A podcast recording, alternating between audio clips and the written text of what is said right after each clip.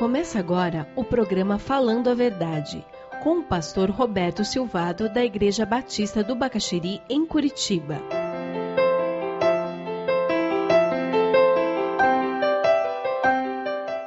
Nós estamos dando continuidade ao nosso estudo dos Dez Mandamentos, servir a um único Deus.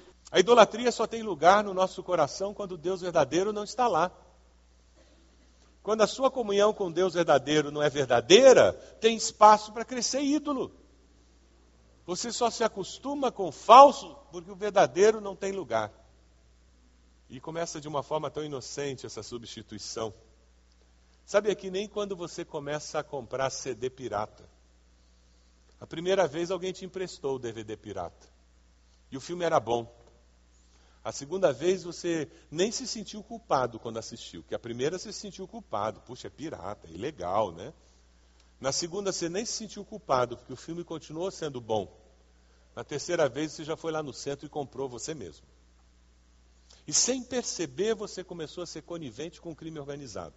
Você sabia que CD pirata e DVD pirata sustenta crime organizado. Sabia disso, né? Então, quando você assiste e compra, o que você está fazendo é sustentando o crime organizado. Bem-vindo ao clube. Ah, mas é uma gota no oceano.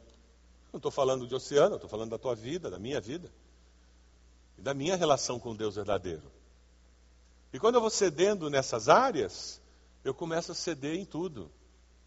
E as brechas vão surgindo na minha vida, e Satanás vai tendo espaço. O grande problema da, da idolatria é que nós começamos a construir, a idealizar deuses à nossa imagem e semelhança. E esse é o problema da idolatria. Os indígenas adoram árvores, astros, sol, lua. Eles constroem deuses tão fortes quanto a árvore, tão iluminados quanto o sol e a lua, porque são os grandes poderes que eles conhecem. E eles fazem esses deuses como, como eles gostariam de ser se eles pudessem ser deuses. Os gregos expressam na sua mitologia deuses, representando como eles viveriam se eles fossem deuses. E eles constroem deuses à sua imagem e semelhança. E nós? Deus nos construiu a sua imagem e semelhança e nós construímos deuses à nossa imagem e semelhança. Você conhece gente que acha que Deus está muito ocupado para ouvir suas orações? Aí ele precisa arrumar um intermediário aí para quebrar o galho no meio do caminho? Quem vive ocupado somos nós. Agora, se eu construo um Deus à minha imagem e semelhança, ele vive ocupado. Mas quando eu enxergo o Deus das Escrituras, eu descubro que Deus nunca está ocupado demais. Que Deus pode todas as coisas. Que Deus não conhece limitação de tempo. Deus é infinito, onipresente, onipotente. Deus nunca estará muito ocupado para mim nem para você. Graças a Ele, nós podemos viver com essa certeza só Deus pode responder nossas orações e preencher as nossas necessidades existenciais. Nenhum ídolo construído, nenhuma alternativa existencial construída vai satisfazer as necessidades que nós temos. Nada que eu construa a minha imagem e semelhança satisfará o meu vácuo existencial.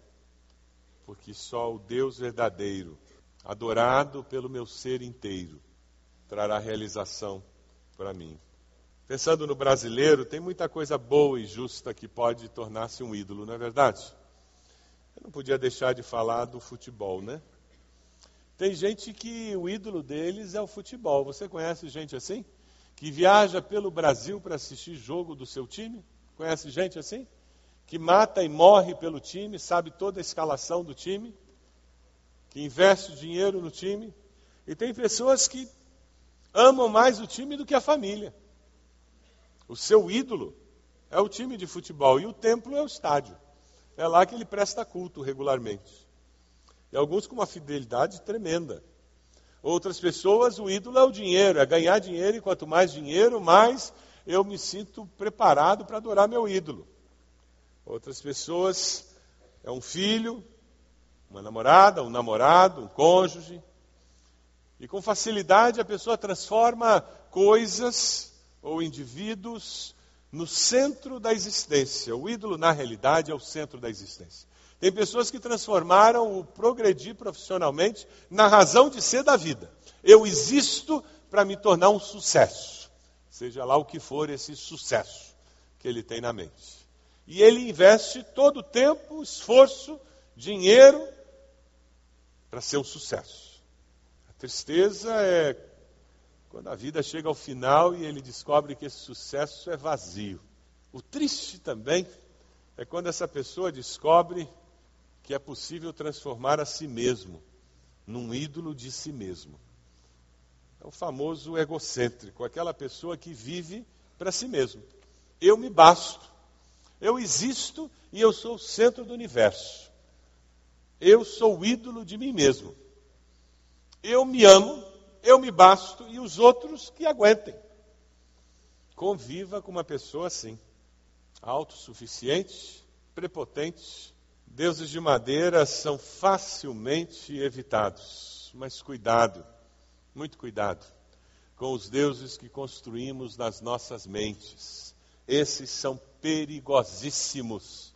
Os deuses virtuais são os mais perigosos.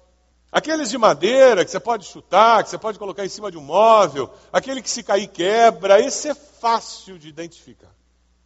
Mas aqueles que estão aqui nas nossas mentes são perigosíssimos. Ídolos mortos talvez não tenham nenhum apelo para você, mas cuidado com os ídolos vivos, especialmente você mesmo. Quais são as consequências desse pecado? Eu diria que a primeira grande consequência desse pecado de idolatria é insatisfação espiritual. É uma insatisfação permanente. O culto sempre é cumprido, a mensagem nunca é exatamente o que eu gostaria, a música não é bem como eu queria, a célula, aquele líder não é legal, eu vou mudar de célula, o roteiro, puxa, podia ter sido melhor, a minha igreja não é exatamente como eu gostaria que fosse. Sabe, a Bíblia não é bem assim como eu queria. Se eu pudesse escrever, eu fazia outra.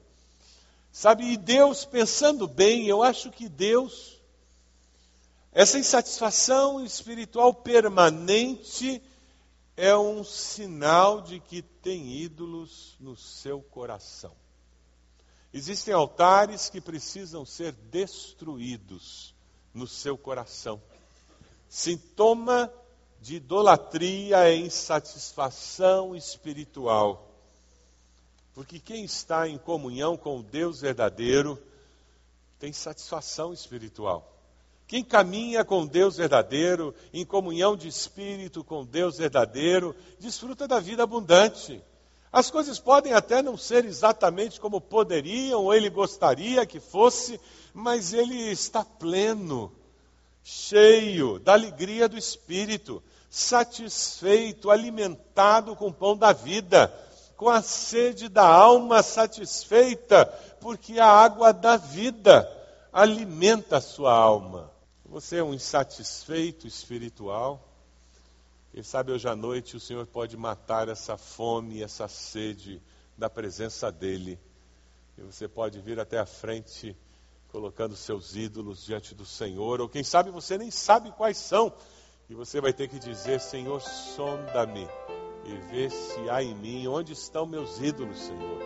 Você ouviu o programa Falando a Verdade.